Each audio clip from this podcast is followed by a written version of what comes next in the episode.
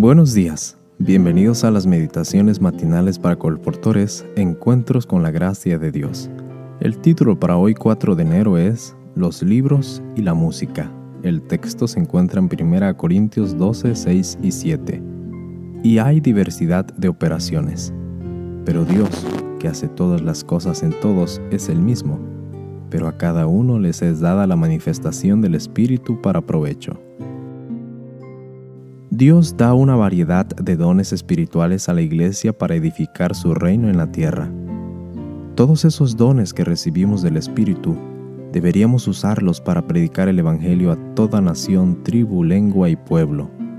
A mí, Dios me dio el don de la música. Me deleitaba practicando ocho horas diarias para desarrollar este don que Dios en su gracia me había concedido. Durante varios años fui director de orquesta y toqué el violín en conciertos en Brasil, Portugal y Alemania. Un día, alguien me presentó el mensaje adventista y dejé la música como medio de ganarme la vida. Ahora uso mi instrumento para alabar a Dios y compartir el mensaje con quienes no lo conocen. Después de dos años de ser adventista, supe del ministerio de la página impresa gracias a un hermano de iglesia. Mientras hablábamos, sentí que Dios me llamaba a este ministerio. Así que busqué al director de colportaje, quien me inició en este trabajo. No obstante, la música seguía siendo mi pasión, de modo que decidí usar el violín para colportar de puerta en puerta. Esto funciona tan bien que continúo usando mi abordaje musical al colportaje. Toco el violín en cada casa y entre canción y canción presento y vendo los libros. La música llega a los corazones de mis clientes.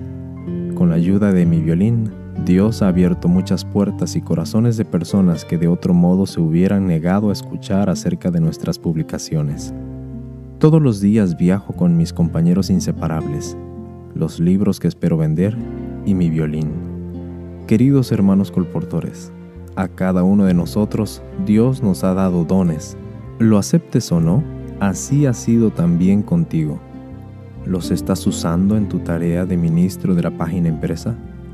Mientras colportas y siembras la palabra de Dios para honra y gloria de su nombre, emplea esos dones y recibe las bendiciones que Él tiene preparadas para ti y tus clientes.